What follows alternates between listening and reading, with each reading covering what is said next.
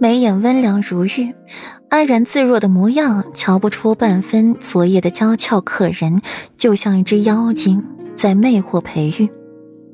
而今天的顾阮眉眼微垂，说话如平日里的婉转动听，却带了丝丝算计进去，让裴玉心里很不舒服。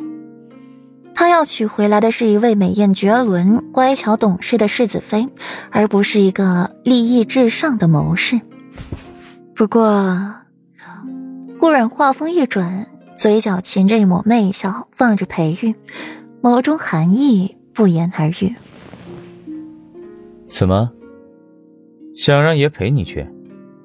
裴玉一眼看穿了顾然的小心思。心腹婚后第一次拜见王妃，见的自然不只是一个裴王妃，还会见到其余裴姓之人，比如说大房、二房等人。若是在场有没到的，顾阮还得亲自背礼面见。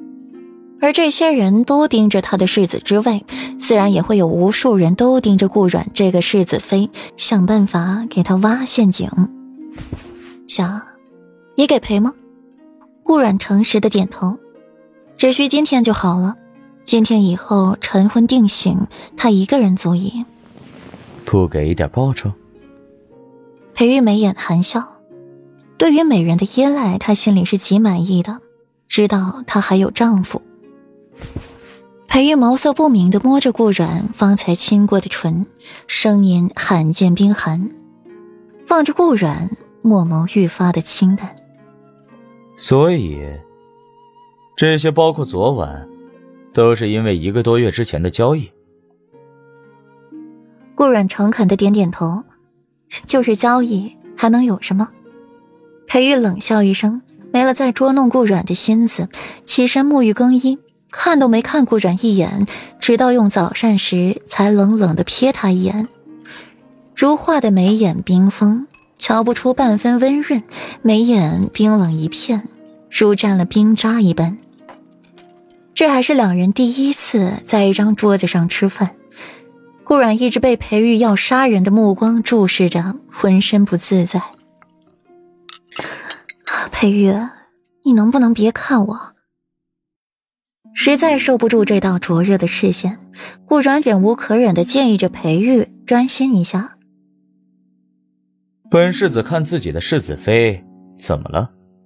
光明正大又没犯法，谁还能驳了本世子去？裴玉的回答嚣张又肆意，无半分畏惧，也不怕隔墙有耳。不过也是，这里是七云轩，裴玉的住处，谁敢在这里面安插眼线？忽然想开，也不再纠结，专心用早膳。却不知裴玉是生病还是如何，尽找顾软的麻烦。软软，都成婚了，你还喊本世子世子爷？你这是要昭告天下，你我夫妻不和吗？裴玉拿起一块馒头，优雅的吃起来，淡淡的扫过顾阮，愈发觉得口中的馒头不好吃。顾阮筷子下意识的敲着牙齿，呆呆的望着裴玉。说实话，他长到这个年岁，还是第一次见有人吃馒头都能吃得如此好看、金贵优雅。哼，迷上眼了，看的不会眨眼了。裴玉眸在渐缓，没有方才那般看起来冰冷。爷，自信是一件好事儿，可是过度自信那就是自负了。妾身只是在想，当日新婚之夜，你抛下妾身，独自一人去睡书房时，怎么没有想到这是昭告天下你对妾身的不满呢？如今倒是脸皮厚的倒打一把，爷，您的脸呢？顾阮先笑一下，随即反击裴玉，毒舌程度丝毫不亚于裴玉。裴玉张着唇说不出话来，被顾阮怼得如此，却反驳都不敢反驳。裴玉也是憋屈极了，用完膳，顾然就欲出门去荷香院，又被裴玉关键时刻的掉链子磨蹭了起来。顾然微微蹙眉，裴玉一个都难应付了，更别提别人了。应付裴玉自己也是有恃无恐，可对待旁人，顾阮就得顾忌了。她才嫁入府，身份又是庶女，自是容易被人瞧不起。而如今她也未站稳脚跟，现在不宜得罪人，可若不得罪，受罪的就是自己。赵培玉那个腹黑的家伙一定会等着自己去求他，自己才硬几天的骨头就这么软了，划不来，不求也得遭罪。